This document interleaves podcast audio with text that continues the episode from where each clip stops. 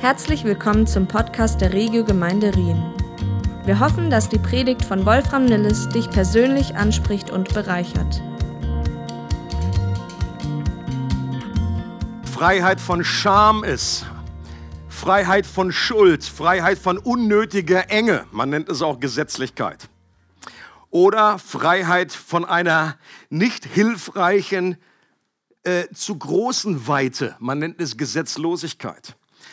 Ähm, und diese große Urkunde der Freiheit, die Magna Carta des Neuen Testaments, ist der Galaterbrief, den wir uns dazu gemeinsam näher anschauen. Deswegen handelt diese Serie vom Galaterbrief. Das Gute an dem Galaterbrief ist, dass er nur sechs Kapitel hat.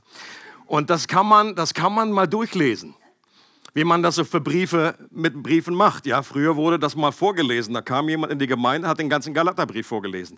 Und äh, deswegen auch die Ermutigung an der Stelle, wenn du das noch nicht gemacht hast, liest es mal in einem Rutsch und lies es ruhig erneut. Lies es nächste Woche nochmal und ähm, mach dich vertraut mit diesen Gedanken und mit diesem mit diesen klasse Wahrheiten, die dort enthalten sind. Äh, und im Galaterbrief kämpft Paulus leidenschaftlich für das Evangelium. Das ist eines der leidenschaftlichsten Briefe, wo Paulus richtig aufdreht. Äh, und im Römerbrief nennt er das Evangelium die Kraft Gottes. Es ist nicht nur eine Botschaft von der Kraft Gottes, sondern das Evangelium ist die Kraft Gottes selbst. Römer Kapitel 1, Vers 16, es ist die Kraft Gottes zum Heil für jeden, der daran glaubt.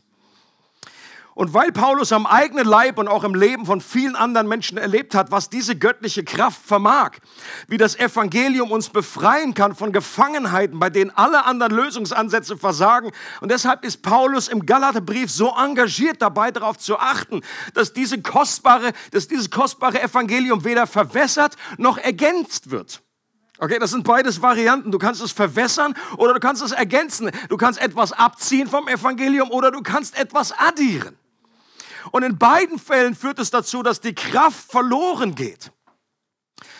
Ein Beispiel, was uns helfen kann, ist äh, Schwarzpulver. Da kenne ich mich ein bisschen aus. Nein, als Klein Wolfi hat damals einen Freund gehabt und der war auch so ein, so ein Chemiekastenbastler. Und dann haben wir uns Schwarzpulver selber zusammengebastelt. Also keine Angst, wir haben da nichts in der Luft gejagt, was, was teuer war. Ähm, hat auch gar nicht richtig funktioniert, weil wir hatten nicht das Richtige. Schwarzpulver besteht aus Holzkohle, einem Anteil, einem Anteil Schwefel und der Hauptanteil ist Salpeter. So, und wenn du das vermischt, dann gibt es ein explosives Gemisch. Wenn du eine Sache weglässt, vor allen Dingen Salpeter weglässt, dann funktioniert das Ganze nicht mehr. Dann hast du ein bisschen. Oder wenn du etwas addierst, sagst du, oh komm, drei Ingredients, das ist irgendwie zu wenig, mache ich noch ein viertes Haus, dann noch ein bisschen Mehl rein. Sehr wahrscheinlich wird das nicht äh, funzen. Deswegen etwas abzuziehen oder etwas zu ergänzen, es nimmt die Kraft von dem. Und es gibt eine Menge Themen im Glauben. Da kann man unterschiedlicher Meinung sein. Da gibt es ein Spektrum, wo man sagt, okay, das ist jemand sieht das so. Zum Beispiel äh, im Thema Geistesgaben. Da würdest, wirst du gucken im, im, im christlichen Kuchen, das sieht man unterschiedlich. Oder die Taufe oder äh, das Abendmahl oder ob ein Christ Alkohol trinken darf oder nicht. Da gibt es unterschiedliche äh, Brauchst du noch in Amerika fahren, da hast du viel mehr Christen, die einfach der Überzeugung sind, Alkohol, das geht gar nicht. Kathy und ich waren einmal in, Al äh, in Alkohol, wir waren einmal in Amerika. Kathy und ich waren einmal in Amerika und dann waren wir eben auch mit Christen zusammen und dann haben wir dann irgendwie bei der Pizzeria und dann haben wir einfach ein Weinchen bestellt und dann hat der, hat der, haben sie so eine Augen gekriegt. Oder Bier, stimmt. Und ich glaube, war nur so ein Pannersting, irgendwie so ein verwässertes. Und dann hatte er schon große Augen, weil er wusste, ich bin Pastor. Und dann war irgendwie seine Aussage, war, okay, Bier und Wein ist, du brauchst definitiv Seelsorge. Alles, was darüber hinaus ist, du bist komplett vom Glauben abgefallen. Ist nicht überall so und bei allen, aber doch sehr viel. Und das ist bei vielen Christen in Deutschland überhaupt kein Problem. Dafür überlegen die gar nicht. Soll damit nur heißen, äh, will damit nur sagen, es gibt äh, unterschiedliches Spektrum. Und wenn man da unterschiedlicher Meinung ist, dann ist das kein Riesendrama. Dann ist man immer noch Brother und Sister, dann trinkst du halt kein Alkohol, whatever. Und ich bin der Überzeugung, dass Paulus das auch so gesehen hat. Aber wenn es um das Evangelium selbst geht, dann kann es kein Spektrum geben. Weil es nur ein Evangelium gibt. Und sobald man dieses Evangelium verändert, dann stellt man es komplett auf den Kopf und macht aus der guten Botschaft eine traurige Botschaft, weil sie ihre befreiende Kraft verliert. Und letztes Mal haben wir auch gehört, dass die Botschaft wichtiger ist als jeder Botschafter. Das heißt, Paulus hat die Freiheit zu sagen, wenn irgendein Apostel kommt, und er schließt sich ja selber mit ein und sagt, selbst wenn ich komme und ich bringe ein anderes Evangelium, dann tretet mir bitte den Hintern, sagt Paulus. Dann schmeißt mich raus. Er setzt sogar einen drauf und sagt, selbst wenn ein Engel aus dem Himmel angeflattert kommt und er kommt hier vorne und sagt, Leute, ich habe eine Botschaft, flatter, flatter, dann stellt ihm das Mikro ab. Sagt, super, dass du hier bist, da ist die Tür. Dieses Evangelium wollen wir nicht hören. Die Botschaft gibt dem Botschafter Autorität. Ist nicht andersrum. Dass wir nicht in Ehrfurcht erstarren vor irgendwelchen, ob es Menschen sind, ob es Apostel, was auch immer der auf der Visitenkarte hat. Völlig Jacke. Wenn der ein anderes äh, Evangelium bringt, dann sollen wir nicht auf ihn hören. Und das ist eine ziemlich steile Ansage. Und was war geschehen, nochmal zur Wiederholung, in einigen Gemeinden, die Paulus äh, und Barnabas in der heutigen Türkei gegründet hatten, sind kurz nach ihrer Abreise jüdische Christen aufgeschlagen, die ein Evangelium Plus gebracht haben. Und mit dieser falschen Lehre, den jungen Christen damals, haben sie den, den Kopf verdreht. Und das Gesetz und die Beschneidung wollten sie wieder einführen. Habe gesagt, haben gesagt, Leute, es ist super, dass ihr jetzt an Jesus glaubt, aber jetzt kommt, jetzt werdet mal richtig jüdisch jetzt werdet mal so wie wir. Das ist das wahre Christentum. Und inzwischen den Zeilen, wie Paulus antwortet, was, was, er schreibt im Galaterbrief, kann man heraushören, dass die Paulus dabei unterstellt haben, dass er kein richtiger Apostel war. Nicht so wie die anderen elf, die Jesus ja direkt gefolgt sind, die ihn direkt gesehen haben. Und dass Paulus sein Evangelium nicht direkt vom Herrn, sondern nur aus zweiter Hand von anderen Menschen gehört hat und dabei manche Dinge missverstanden hat und den Heiden jetzt so eine Warmduscher-Variante des Evangeliums verkündet. Ohne Gesetz und jüdische Regeln. Und deshalb hat Paulus beim Galaterbrief so einen erhöhten Puls, weil es eben um alles geht. Deshalb überspringt er direkt mal die Danksagung, die sonst in jedem Brief enthalten ist, weil er gar nicht schnell genug zum Thema kommen kann und den Christen zuruft, geht's eigentlich noch bei euch? Wer hat euch verzaubert, heißt es äh, ähm, zwei Kapitel später. Wer hat euch verhext? Seid ihr alle Zauberstab und Bing und alle irgendwie völlig vereist. Und jetzt lesen wir mal den Abschnitt von heute. Das ist Galater 1, Verse 11 bis 21. Paulus sagt, denn eins müsst ihr wissen, Geschwister, das Evangelium, das ich verkündige, ist nicht menschlichen Ursprungs. Ich habe diese Botschaft ja auch nicht von einem Menschen empfangen und wurde auch nicht von einem Menschen darin unterwiesen. Nein, Jesus Christus selbst hat sie mir offenbart. Ihr habt doch gehört, wie radikal ich früher den jüdischen Glauben praktizierte. Ich verfolgte die Gemeinde Gottes mit äußerster Härte und tat alles, um sie auszurotten. Ja, was den Eifer für den jüdischen Glauben angeht, übertraf ich viele meiner Altersgenossen in meinem Volk. Denn ich war ein besonders leidenschaftlicher Verfechter der religiösen Überlieferungen meiner Vorfahren. Aber dann hat Gott beschlossen, mir seinen Sohn zu offenbaren. Gott hatte mich ja schon für sie auserwählt, für sich auserwählt, als ich noch im Leib meiner Mutter war und hatte mich in seiner Gnade dazu berufen, ihm zu dienen. Als er mir nur seinen Sohn offenbarte, mir ganz persönlich gab er mir den Auftrag, die gute Nachricht von Jesus Christus unter den nichtjüdischen Völkern zu verkünden. Daraufhin holte ich nicht erst den Rat von Menschen ein. Ich ging auch nicht nach Jerusalem hinauf zu denen, die schon vor mir Apostel waren. Nein, ich machte mich auf den Weg nach Arabien und von Arabien kehrte ich nach Damaskus zurück. Erst dann, drei Jahre später, ging ich nach Jerusalem, um Petrus kennenzulernen und blieb zwei Wochen bei ihm. Von den anderen Aposteln habe ich während dieser Zeit keinen gesehen, außer Jakobus, den Bruder des Herrn. Was ich euch schreibe, schreibe ich in der Gegenwart Gottes. Er ist mein Zeuge, dass ich nicht lüge. Daraufhin ging ich nach Syrien und Zilizien. Die christlichen Gemeinden in Judäa hingegen kannten mich damals noch nicht persönlich. Das Einzige, was sie mir immer, was sie immer wieder hörten, war der, der uns früher verfolgte, verkündet jetzt das Evangelium. Er tritt für den Glauben ein, den er damals auszurotten versuchte. Und sie priesen Gott für das, was mit mir geschehen war. Und bereits im ersten Vers vom Galaterbrief, da erwähnt Paulus kurz, dass, es, dass er genau wie die anderen Apostel von, äh, vom auferstandenen Herrn selbst beauftragt wurde und daher kein geringerer Apostel ist. Und hier betont Paulus nochmals, dass derselbe Herr ihn nicht nur zu einem Botschafter, zu einem Apostel berufen hat, sondern dass er die Botschaft selbst ihm auch offenbart hat. Das kam Originalton von, vom Herrn zu Paulus. Und das Evangelium hat Paulus direkt von Jesus gelernt und nicht von irgendeinem anderen Menschen. Und das betont er hier. Und diese Aussage, die untermauert Paulus mit drei Argumenten, die gemeinsam echte Überzeugungskraft haben. Und die möchte ich jetzt gerne durchgehen, diese, die in diesem Text steckenden drei Argumente. Erste Argument ist, er erinnert sie, die Christen, an sein Leben vor seiner Bekehrung, wie feindlich und fanatisch er gewesen ist. Okay? Er sagt, das habt ihr ja gehört. Warum? Weil er es ihnen selber erzählt hat.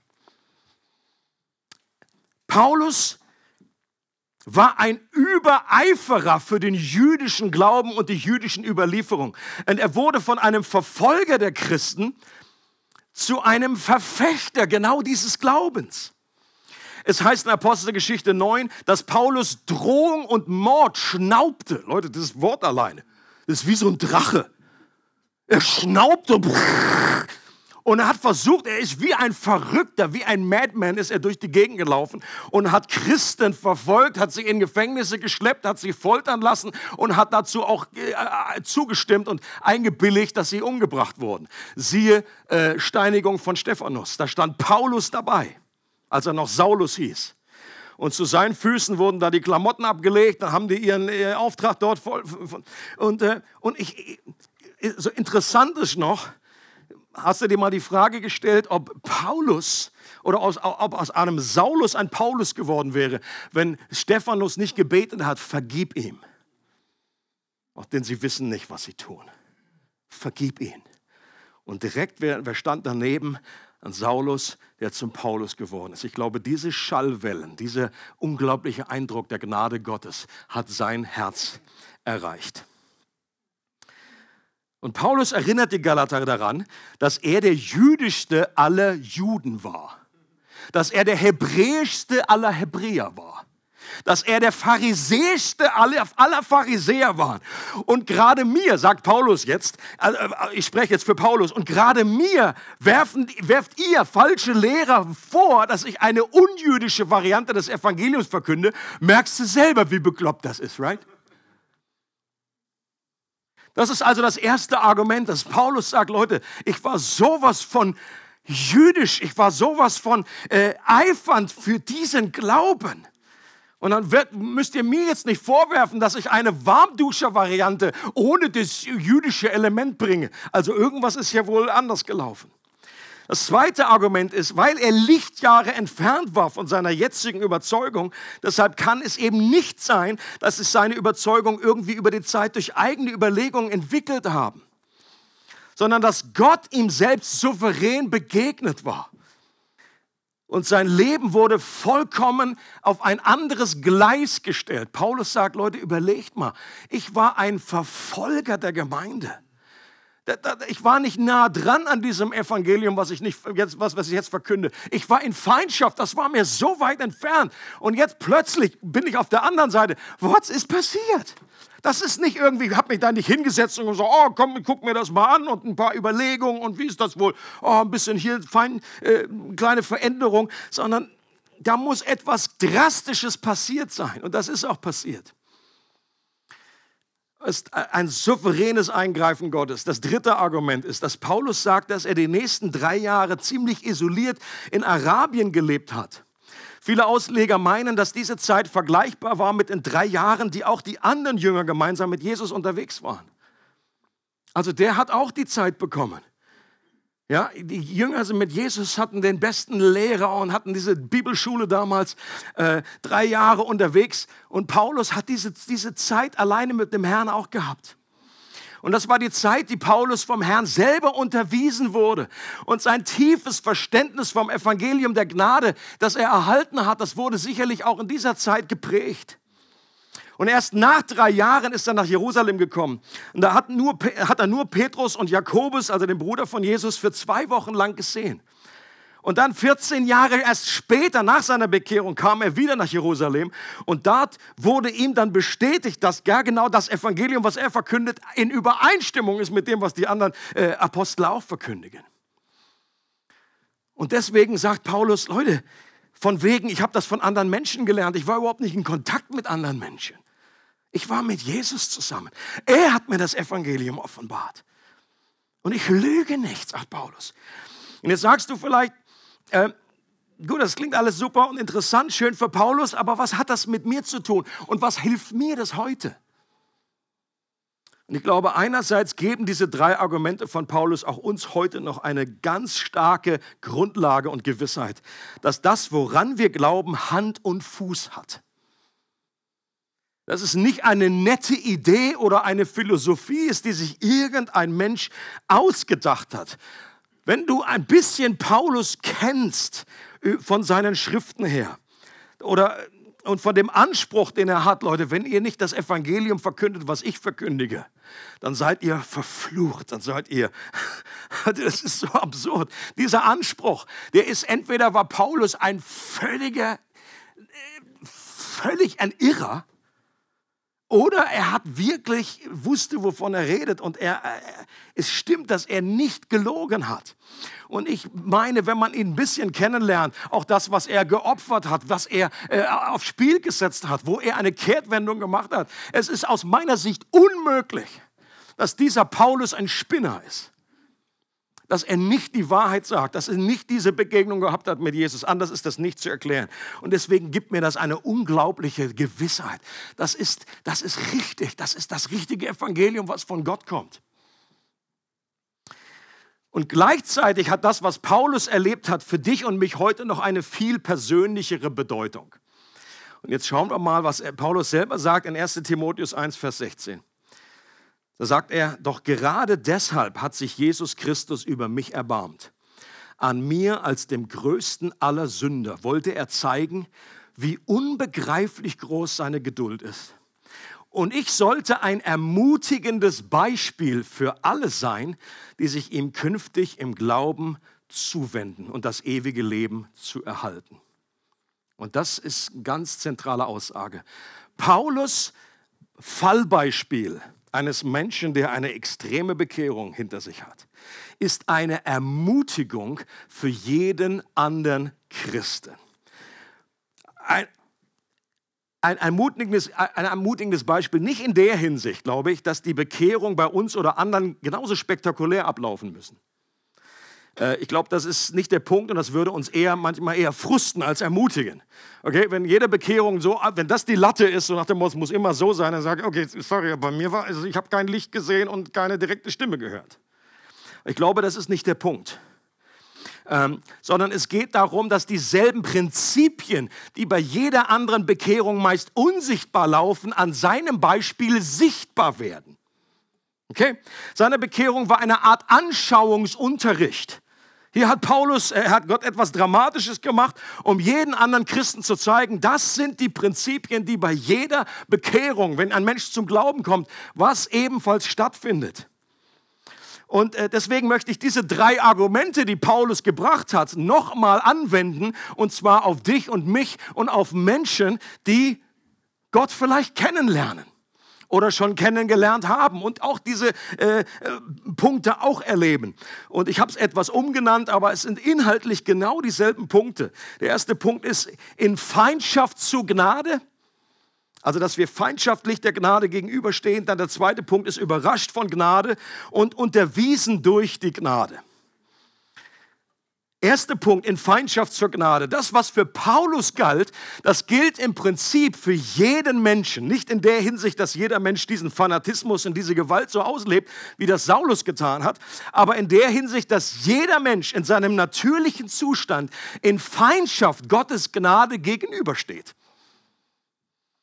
Und, und, das, und das ist etwas, was man heute nicht mehr so gerne irgendwie äh, äh, sagt. Wir, wir leben in einem Zeitalter, wo doch viele, viele irgendwie die politisch korrekte Sicht ist, oh, wir sind doch eigentlich gut Menschen. Wir, wir, wir meinen es doch gut.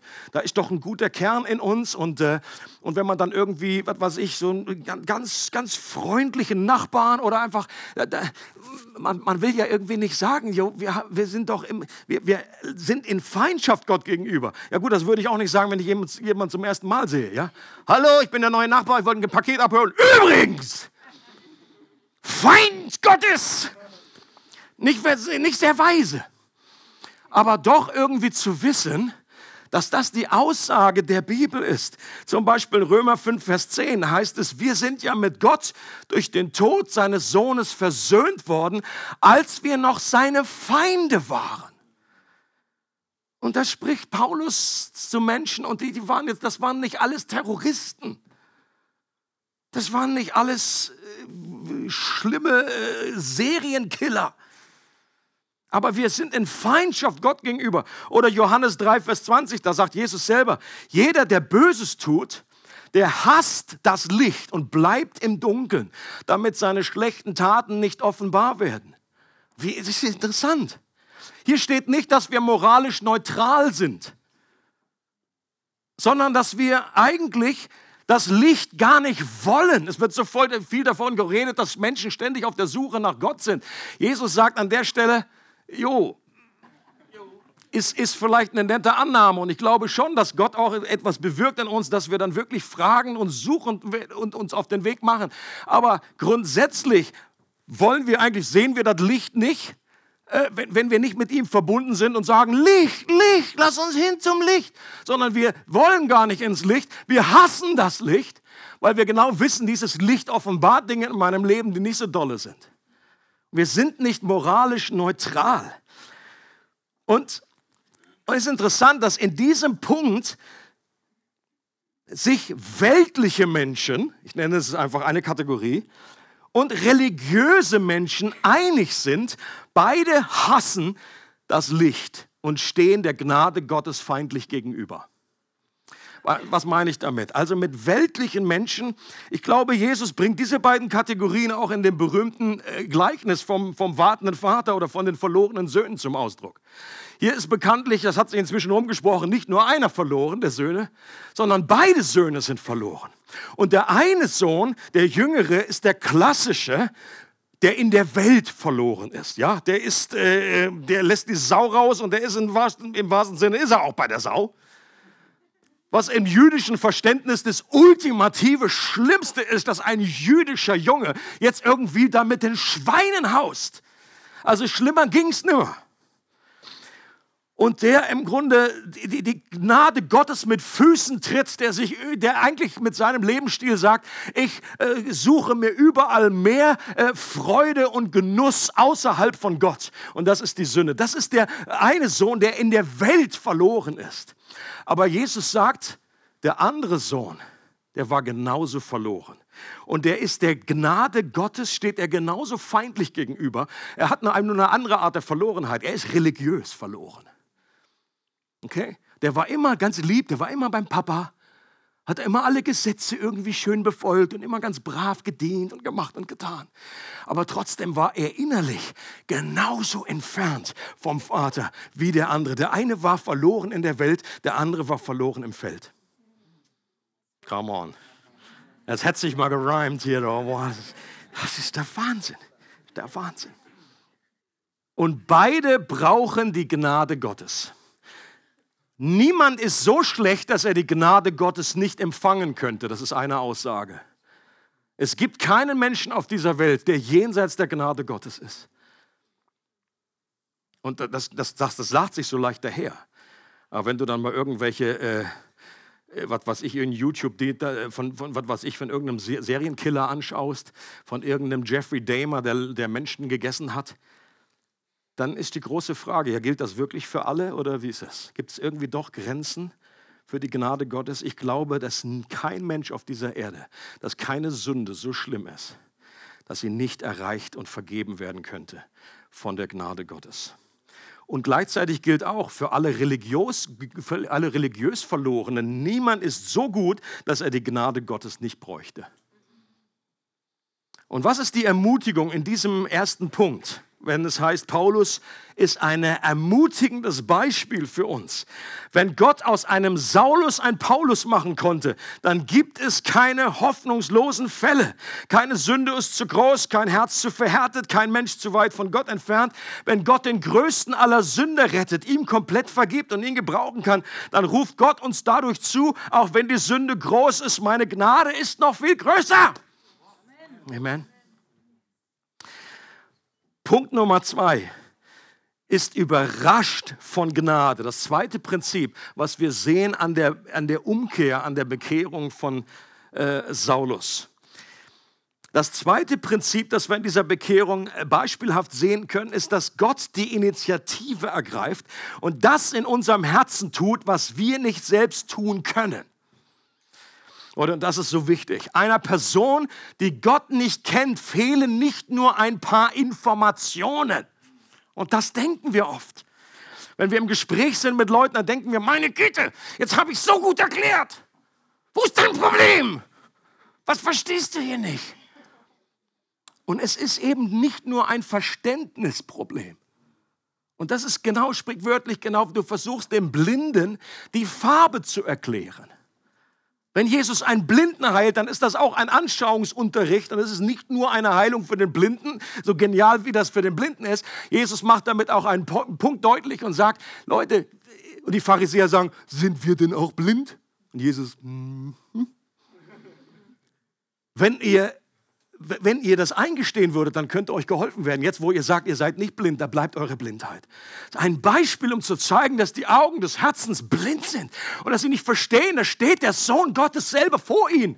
Und ich sage, und sie diskutieren mit ihm und sie klagen ihn an und sagen, oder Pilatus steht vor, ich meine, wie ironisch ist das? Da steht Pilatus vor der Inkarnation, vor der fleischgewordenen Wahrheit und er fragt, was ist Wahrheit? Und er wartet noch nicht mal auf die Antwort. Vielleicht hätte Jesus noch gesagt, äh, beugen. Wollte ich gar nicht mehr hören.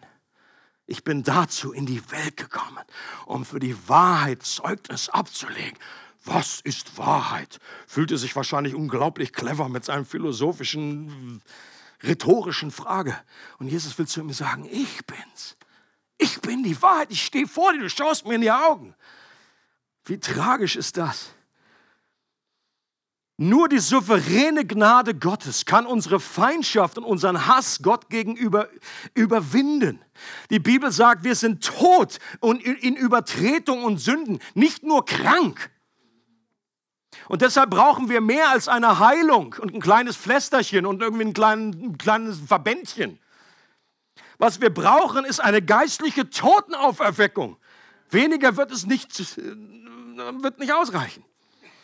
Wir brauchen nicht nur ein etwas verbessertes Herz, so ein neuer Lack oder ein bisschen, hm, sondern was wir brauchen, ist ein komplett neues Herz, eine Herztransplantation.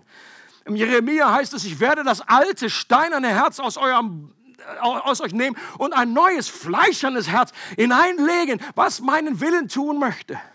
Ein Herz mit neuen Augen und Ohren.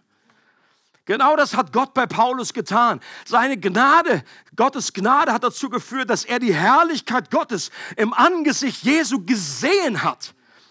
Und dass er seine Stimme gehört hat, die in ihm Glauben geweckt hat. Und es ist interessant, dass seine Begleiter ja in derselben Situation waren. Und die haben aber weder die Herrlichkeit gesehen, noch haben sie die Stimme richtig verstanden. Sie haben irgendwie etwas gehört, aber sie, es hat nicht ihr Herz erreicht obwohl das dieselbe Situation war. Und Leute, und das, was Paulus hier erlebt hat, das ist im Prinzip dasselbe, was jeder Mensch erlebt hat, wenn er zum Glauben gekommen ist. Äh, zwei Bibelstellen dazu. In 2. Korinther 4, Vers 6 heißt es, denn derselbe Gott, der gesagt hat, aus der Finsternis soll Licht hervorstrahlen, der hat es auch in unseren Herzen hell werden lassen, sodass wir in der Person von Jesus Christus den vollen Glanz von Gottes Herrlichkeit erkennen. Hier sagt Paulus, das ist, was geschehen ist bei der, bei der Errettung. Und, und das bedeutet, Paulus meint damit nicht, dass jeder mit diesen Augen die Herrlichkeit Gottes gesehen hat. Aber jeder Mensch, der zum Glauben kommt, für den Jesus jetzt attraktiv ist, begehrenswert ist. Vorher war er dir Wurscht, war er Schnuppe, war er vielleicht ein netter Onkel. Aber jetzt, in dem Moment, wo Gott die Lampe anmacht, und es ist derselbe Gott, der am Anfang, der Schöpfer, der gesprochen hat, es werde Licht der hat auch in dein Herzen hineingesprochen. Es werde Licht. Und du siehst die Herrlichkeit Gottes. Jeder Christ, wenn du Christ bist, dann hast du die Herrlichkeit Gottes im Angesicht Jesu Christi gesehen. Sag mir bitte nicht, oh, ich habe noch nie was von Gottes Herrlichkeit gesehen. Doch hast du gesehen. Ich wünsche mir auch manchmal mehr so zu sehen. Aber ich glaube, das, das reicht aus. Und das, was Paulus dort mit den auch äußeren Augen gesehen hat, wichtig war aber auch seine innere, sein inneres Sehen. Und Römer 10 heißt es, so kommt der Glaube aus dem Hören. Das Hören aber durch das Wort Christi. Und auch das, was Paulus dort mit den akustischen Ohren sehr wahrscheinlich auch gehört hat, haben wir auch gehört. Jeder Christ hat zumindest einmal die Stimme Gottes gehört. Sonst bist du gar nicht Christ. Jeder Christ hat die Stimme Gottes mindestens einmal gehört, weil genau das hat den Glauben in dir erweckt. Und äh, die, die, Bibel redet auch an dieser Stelle, was ich vorgelesen habe. Paulus redet davon, dass er schon damals, als er noch, in den, er noch äh, bei, seiner Mutter in der Gebärmutter war, als er, dass er schon auserwählt wurde, dass er schon äh, ausgesondert wurde und berufen wurde. Auch an, äh, die, die Bibel redet, ob du es magst oder nicht, sie redet von einer Erwählung. Und ich weiß, dass das für viele Christen äh, ein schwieriges Thema ist. Und ich kenne selber die gefühlsmäßigen Dinge, dass wir uns sehr oft dann irgendwie auf das Negative, auf die negative Seite der Medaille irgendwie versteifen und sagen, oh, gleich kommen uns tausend Fragen hoch. Und wir, wir, sagen, okay, ja, aber äh, Gott, wie ist das mit den anderen? Und, und ist das nicht unfair und so weiter? Aber persönlich habe ich erlebt, wie ich mich durch diese Fragen hindurch gekämpft habe und auch anhand des Wortes Gottes, weil ich glaube, ich bin überzeugt davon, dass es so etwas gibt wie eine Erwählung. Warum? Weil weil die Bibel davon redet. Ob mir das jetzt nun gefällt oder nicht. Aber ich habe selber erlebt, das kam wie einer zweiten Bekehrung bei mir gleich, da erlebt habe, wie das eben, wie ich mich dann doch auf die positive Seite dieser Medaille äh, konzentrieren konnte und das als unglaubliche Ermutigung erlebt habe. Das ist ein Gott, der mich berufen hat, der nicht zufällig so gesagt, ach komm, den Wolf, den nehmen wir auch noch mit. Ja, der hat jetzt irgendwie an der Stelle, hat er irgendwie seine Hand an der richtigen Stelle hochgehoben und gesagt, komm, den wollten wir eigentlich nicht, aber komm, nimm mal mit. Ja, das ist auch stark, wenn man so ins Reich Gottes kommt. Aber wenn ich weiß, Leute, nicht nur in, in, in im Bauch meiner Mutter, sondern äh, es gilt ja nicht nur für Paulus, sondern der Epheserbrief spricht davon, wir wurden vor Grundlegung der Welt auserwählt und vorherbestimmt. Zu wem spricht denn Paulus da? Äh, sagt er über sich selber und euch nicht? Nein, er spricht zu den Ephesern und er sagt, jeder Christ ist vor Grundlegung der Welt auserwählt, vorherbestimmt. Leute, das ist Good News. Und diese Art von Ruf, die Paulus erlebt hat, das war mehr als ein allgemeiner Ruf, den man hören und ignorieren kann. Die Bibel redet von beidem. Es gibt einen allgemeinen Ruf, der ausgeht. Viele sind berufen. Okay, der Ruf des Evangeliums, der geht an alle Menschen. Aber es gibt einen inneren Ruf und diesem Ruf kann man widerstehen. Diesem inneren Ruf, aber der führt über die Zeit dazu, dass Gott all die Widerstände wegnimmt und all die Vorbehalte und all die Ablehnung und all den Hass Gott gegenüber und all die Furcht oder all die Scham und das wird weggenommen. Ähm, und dieser Ruf ist etwas anderes, als wenn wir unsere Kinder rufen. Ich meine, bei meinen Kindern war das nicht so. Ich rede jetzt einfach rein theoretisch. Ja, wenn man dann sagt irgendwie, Joshi, komm zum Essen. Oder Sammy, komm zum Essen. Dann passiert das manchmal. Manchmal aber auch nicht. Wir sollten das nicht verwechseln. Wenn Gott Menschen ruft, wenn, ja gut, zum Essen war jetzt vielleicht ein blödes Beispiel aber irgendwie etwas anderes.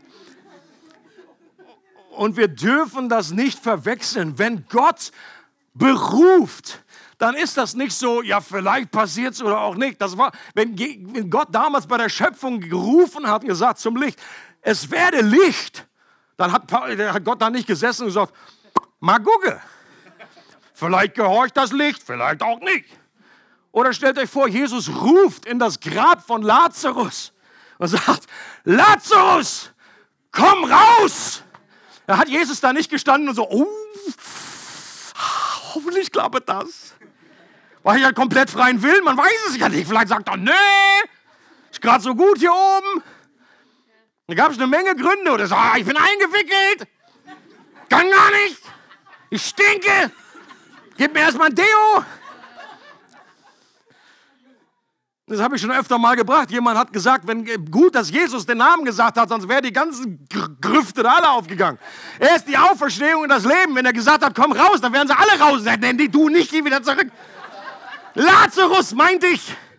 Leute, das ist keine Frage. Wenn Gott ruft, dann kommt das hervor, was er ruft. Und Paulus erfährt ein geniales göttliches Aber in seinem Leben. Und das ist kein negatives A, das ist ein positives Aber. Aber dann hat Gott beschlossen, mir seinen Sohn zu offenbaren. Das erinnert an die berühmte andere Stelle, wo auch dieses Aber kommt, Epheser 2, Vers 4.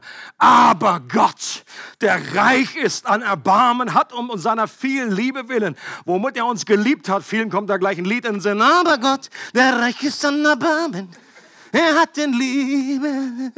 Er kennt ihr nicht, da seid ihr noch zu jung. Aber Gott. Oder ihr habt es nicht erkannt. Das ist auch eine Möglichkeit.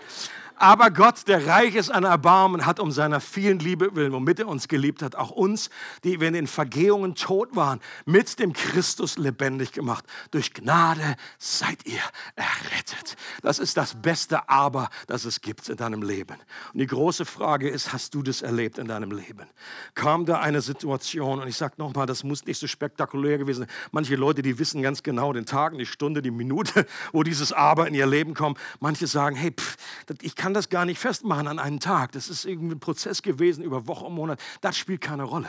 Wichtig ist, gibt es ein Vorher und ein Nachher? Gibt es einen Punkt, wo du einfach im Grunde wie, äh, wo Gott nicht interessant war für dich, wo du äh, da keinen Geschmack für hattest, keine Geschmacksknospen, wo du da keine Augen, die Augen waren geschlossen wie bei einer Katze, nachdem sie geboren ist. Und Gott macht diese Augen auf und er sagt, aber Gott, er hat ein Leben auf ein neues Gleis gestellt. Und das ist zentral und wichtig. Wenn wir die souveräne Gnade Gottes richtig begreifen, dann macht sie uns demütig und sie macht uns dankbar und sie macht uns gewiss. Sie macht uns demütig, wie ein Saulus, der, ich meine, was war das für ein, er redet ja später, erzählt das alles auf, was er für ein großer Man war. Okay, im religiösen Kuchen, der war nur Pharisäer von Pharisäern, was der alles hatte. Und er war auf dieser geistlichen Pyramide, war er ganz, ganz oben. Er hat sie alle übertroffen. Und wenn die nur zweimal pro Woche gefastet haben, hat er gesagt, komm, mache ich drei, viermal, dann mache ich einfach, I'm the man. Und er wusste ganz genau, das ist irgendwie, wie groß er ist. Und jetzt lag er im Staub. Und er lag da und er war absolut hilflos, absolut schwach, blind, äußerlich blind in dem Moment. Und unfähig, selbst einen Beitrag zu leisten. Und ich glaube, dass hinterher, das hat ihn so, äh, hinterher rühmt er sich dessen und sagt, Leute, das, was ich vorher alles hatte, das war alles Mist, das war Dreck, das war Hundekot im Vergleich zu dem, was ich jetzt habe. Und er war dankbar, weil er wusste nicht, ich habe Gott gesucht, er hat mich gesucht. Nicht ich habe Gott erwählt, er hat mich erwählt. Nicht ich habe Gott geliebt, er hat mich zuerst geliebt. Und er wurde auch gewiss und wir dürfen auch gewiss werden dadurch, durch diese souveräne Gnade Gottes. Die gibt uns Gewissheit für uns selbst.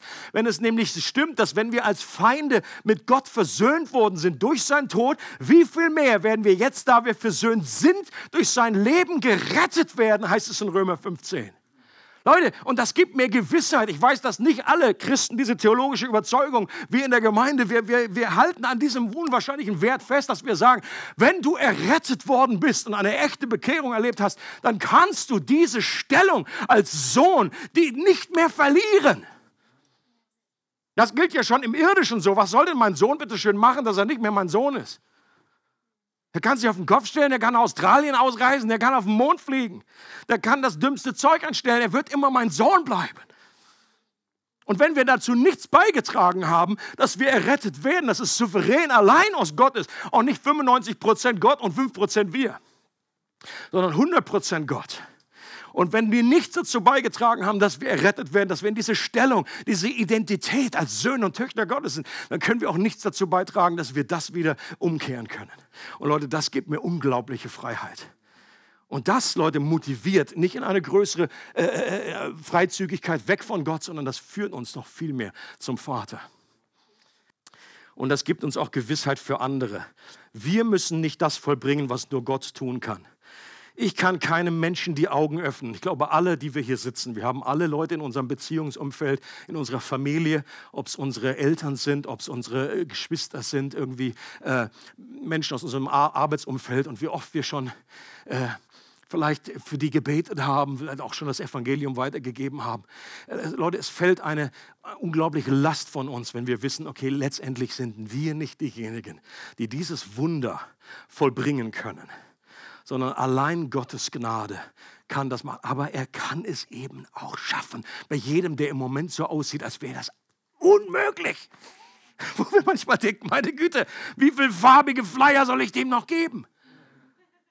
beim Alpha-Kurs, wir bieten jetzt sogar Essen an. Wenn das nicht hilft, dann weiß ich auch nicht mehr. Leute, das sind alles nur Gefäße und das ist auch unser Auftrag, dass wir das Evangelium weitergeben. Aber das, die Kraft ist im Evangelium und nicht in dir. Und das, das ist erleichternd. Ich sage immer wieder, das Beispiel, wie ich zum Glauben gekommen bin. Die, die ersten Christen, die da gerade zum Glauben gekommen sind in Australien, was die von Kappes erzählt haben, theologischen Kappes. Aber das hat trotzdem, das war wie ein, ein Schwarzpulver. Sie haben mir etwas Schwarzpulver gegeben und es hat in mir angefangen zu zündeln. Es war nicht ihre Theologie, die mich zum Glauben, glaubt mir. Die haben mir das dümmste Zeug erzählt von dem schwarzen Papst und dem Antichristen und bla bla bla. Und alles so Zeug, das man einfach zum ersten Mal einfach dann erzählt, wenn man jemanden zum Glauben bringen will weil sie selber nicht anders wussten. Aber ich habe erlebt, da war eine Leidenschaft bei ihnen, die sind anders, die haben ein Aber, ein Positives in ihrem Leben. Und das hat einen Prozess angestoßen. Aber ich weiß eins, es war Gott, der das einfach gesteuert hat. Der hat die benutzt und das gibt diese, diese wunderbare Kooperation von Gott und Mensch. Das ist so genial. Dritter und letzter Punkt. Wir werden unterwiesen durch Gnade es, äh, in Titus 2, Vers 11 bis 12 heißt es, die Gnade Gottes unterweist uns. Und äh, wie bei Paulus beginnt bei unserer Bekehrung ein Prozess. Die Bekehrung ist ja nur der Anfang. Ja, manche, manchmal wird es so dargestellt, als wäre so eine Ziellinie so, boah, das ist ja drüber, Halleluja, praise God, jetzt können wir einfach weitermachen, jetzt brauchen wir uns um den nicht mehr kümmern. Das ist ja nur, der, das ist ja nur die Tür. Das ist ja nur der Eingang ich in dem Reich Gottes. Wir sind, jetzt geht es richtig los. Und äh, wie bei Paulus beginnt bei unserer Bekehrung ein Prozess, in dem Gott uns selbst sein Evangelium offenbart durch den Heiligen Geist, der uns in alle Wahrheit führt. Und sehr oft geht das auch nach einem ähnlichen Muster, dass Gott nämlich erst ein Werk in uns tut, bevor er sein Werk durch uns tut. Are you with me? Auf Deutsch seid ihr bei mir. Er tut, und, und, und, das, und das soll nicht bedeuten, dass jeder jetzt drei Jahre, irgendwie versteht mir nicht falsch, äh, dass jeder, der jetzt frisch zum Glauben kommt, dann irgendwie sagt, ah, du, ich muss erst mal drei Jahre nach Arabien. Tut mir leid, muss los. Will keinen sehen, will mit keinem sprechen. Das ist, glaube ich, nicht der Punkt. Aber es gibt trotzdem ein, ein inneres zugerüstet werden, ein inneres vorbereitet werden, dass wir erstmal ein Fundament bekommen und gegründet werden in dem Evangelium. Und Gott tut am Anfang, manchmal ist es Monate, manchmal Jahre, dann tut er mehr in uns, als er durch uns tut. Und deswegen, wenn du dass wir nicht verzweifeln an dem Punkt, sagen, Gott, wo, wo ist mein Auftrag, wo ist mein, was mache ich in der Welt, dass du einfach auch da entspannen kannst, innerlich frei sein kannst. Äh, und wir können wie Paulus überzeugt sein, dass es Gott selbst ist, der uns das Evangelium und seine Gnade offenbart, weil kein Mensch da von uns alleine, äh, von alleine drauf gekommen wäre. C.S. Lewis hat gesagt, das Christentum muss von Gott sein. Wer sonst hätte sich das ausdenken können? Das stimmt. Vielleicht geht es dir wie mir, wenn, wenn, ein, ein einfaches Beispiel, Dreieinigkeit. Ja, das ist so eine Wahrheit, so eine ganz einfache Wahrheit. Du merkst ganz schnell, wenn du das einem Menschen versuchst zu erklären, dann kommst du ganz schnell an irgendeine Grenze und sagst, und du selber pflichtest der Person zu, äh, das ist nicht gerade logisch. Und du sagst, ja, genau. Deswegen glaube ich dran. Weil wenn sich das ein Mensch ausgedacht hätte, um möglichst erklären zu können, deine Sicht, dann wäre das eine ziemlich bekloppte Idee. Wer hätte sich das ausgedacht, dass 3, 1 und 1 und 1 gleich 1 ist? Niemand. Und so geht es mit vielen Themen. Du kommst irgendwie an die logische Grenze und gerade das ist der Beleg für mich. Das ist, muss, muss von Gott sein. Das hätte sich keiner ausgedacht. Und dass Gott uns ohne Vorbedingung liebt und annimmt, das widerspricht jeder Faser unserer alten Natur und allem, was in dieser Welt normal ist. Ist dir auch klar, oder? Diese Welt sagt, leiste etwas und du wirst belohnt. Benimm dich anständig und du wirst geliebt. Deine Performance bestimmt, ob du angenommen bist und Gunst erhältst oder ob du Fehler gemacht hast oder ob du fehlerfrei durchs Leben gegangen bist. Deine Performance äh, gibt Auskunft darüber, ob du, wie, wie hoch du in der Gunst stehst. Und Gnade sagt genau das Gegenteil. Und deswegen ist Gnade nicht von dieser Welt. Gnade sagt, du erhältst nur dann etwas, wenn du eben nichts leistest. Sobald du etwas leisten möchtest, etwas bringen möchtest, etwa Werke tun, um die Gnade zu bekommen, ist sie dir gerade, äh, geht sie dir äh, verschwindet sie vor deiner Hand. Römer 4, Vers 5 heißt es, der, der nicht Werke tut, oder im Englischen heißt es, who, who, who does nothing. Hast du gewusst, dass du errettet wirst, indem du nothing machst, indem du nichts machst? Der, der nichts macht, alleine sein Vertrauen in Gott äh, legt. Und selbst dieser Glaube, dieses Vertrauen ist ein Geschenk an dich, ist auch keine Leistung. Und Gnade hat nichts mit deiner Performance zu tun. Der schöne äh, Ausspruch ist, du kannst nichts tun, was Gott dich mehr liebt und du kannst nichts tun, dass Gott dich weniger liebt. Leute, das alleine sollte uns äh, unglaubliche Bombe der Offenbarung geben. Äh, aber das, dau das dauert, bis das eingesickert ist.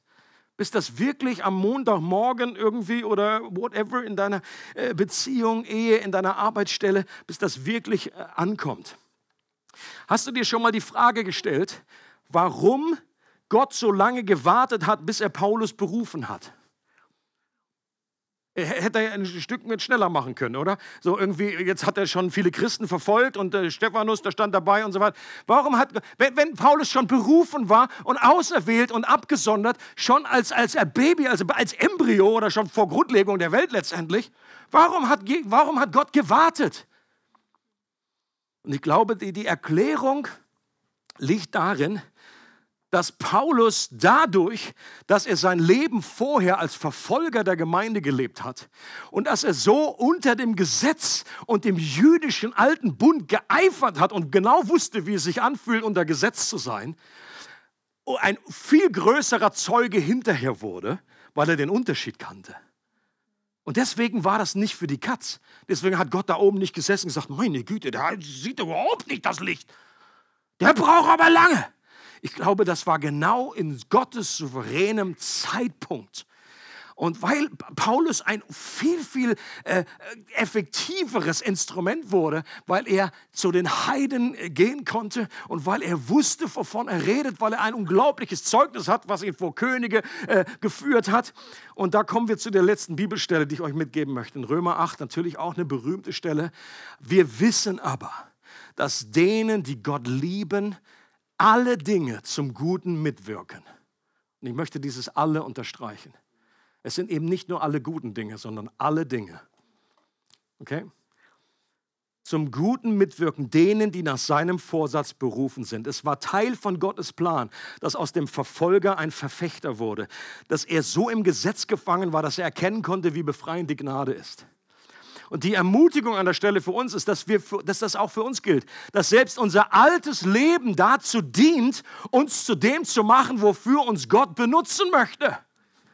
Manche denken auch, oder wir, wir denken vielleicht an unsere eigenen Kids, die irgendwie im Moment nicht mehr im Glauben unterwegs sind. Oder wir denken an unser eigenes Leben. Was habe ich alles durchgemacht? Gott, warum hast du nicht früher eingegriffen? Warum habe ich dich nicht früher erkannt, wenn ich diesen Missbrauch nicht erlebt hätte, diese Krankheit nicht erlebt hätte? Ich glaube, es ist, gehört zu Gottes geheimnisvollen Plan, dass wir so, wie wir heute sind, mit all dem diese Dinge auch uns zum Guten dienen. Weil du dadurch, was du durchgemacht hast, kannst du anderen Menschen eine Hilfe sein. Du hast ein Zeugnis, was niemand anders hat. Und es ist auch kein, kein Zufall. Man, manchmal freut man sich ja, wenn man irgendwie, äh, oder man, manche Christen, die so im christlichen Kuchen aufgewachsen sind, christliche Familie, die sagen, bin ich froh, dass ich das nicht alles durchmachen musste. Manche sagen aber genau das Gegenteil. Und sagen, meine Güte, ich, wenn ich aufgefordert werde zum Zeugnis, das klingt immer so unspannend bei mir. Sage ich immer so, ja, ich, war, ich weiß gar nicht genau, ich war immer schon Christ. Und ich habe, habe diesen, diesen wahnsinnigen Unterschied. Auch da, es ist Gottes Souveränität. Mach dir darüber keinen Kopf sei innerlich befreit. Und ich glaube, dass diese Offenbarung, diese Wahrheit uns dazu helfen kann, dass wir mit unserer Vergangenheit versöhnt sind und dass wir freigesetzt sind, dass wir nicht mehr unter der Knute unserer Vergangenheit leben müssen, sondern wissen, das Ganze, Gott hat uns schon berufen vor, vor Grundlegung der Welt. Und irgendwann in Raum und Zeit kam dann sein Ruf und kam diese Begegnung mit ihm. Und Gott macht aus dem, und das erleben wir bei ganz, ganz vielen Menschen in der Kirchengeschichte. Martin Luther, warum musste der so lange kämpfen mit, diesen, mit dieser Gerechtigkeit Gottes? Warum hat Gott den gerade genommen, der so ein empfindliches Gewissen hatte, der stundenlang im, Beicht, äh, Beichtstuhl, der, der jeden, auf die, jeden Beichtvater in den Wahnsinn getrieben hat? Sein Zeugnis später der Gnade Gottes ist so viel mächtiger, weil er erlebt hat, was es für eine Bedrängung ist, was das Gesetz für ein furchtbarer Fluch und Zuchtmeister ist. Und deswegen, Leute, jeder, der hier ein Zeugnis hat, wisse, dass Gott benutzt all diese Dinge. Und das gilt nicht nur für das Leben vor dem Glauben, sondern eben auch, wenn wir auch hier äh, in, in, in Situationen kommen, wo wir irgendwie abdriften. Gott kann all die Dinge nehmen, selbst unsere Sünde kann er benutzen, um das zum Guten mitwirken zu lassen. Und wir möchten jetzt gleich im Anschluss das Abendmahl gemeinsam nehmen. Und äh, das Abendmahl ist eine Art Anschauungsunterricht des Evangeliums. Es ist, wird sichtbar, was das Evangelium beinhaltet. Ähm, und das, da kommen auch diese drei Punkte, die ich ausgeführt habe, wunderbar zusammen. Dass es eine Zeit gab, in der wir in Feindschaft dieser Gnade gegenüber gelebt haben.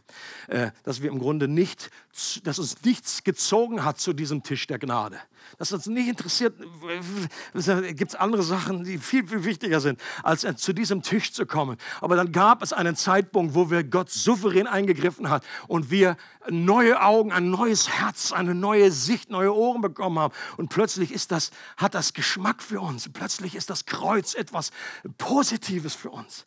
Da ist jeder, jemand für uns gestorben und hat diese Feindschaft besiegt. Und dass das nicht nur einmalig ist, sondern immer wieder, dass wir es immer wieder zu uns nehmen. Das zeigt, dass, wir, äh, dass diese Gnade uns ernährt und dass sie uns hilft und uns zurüstet.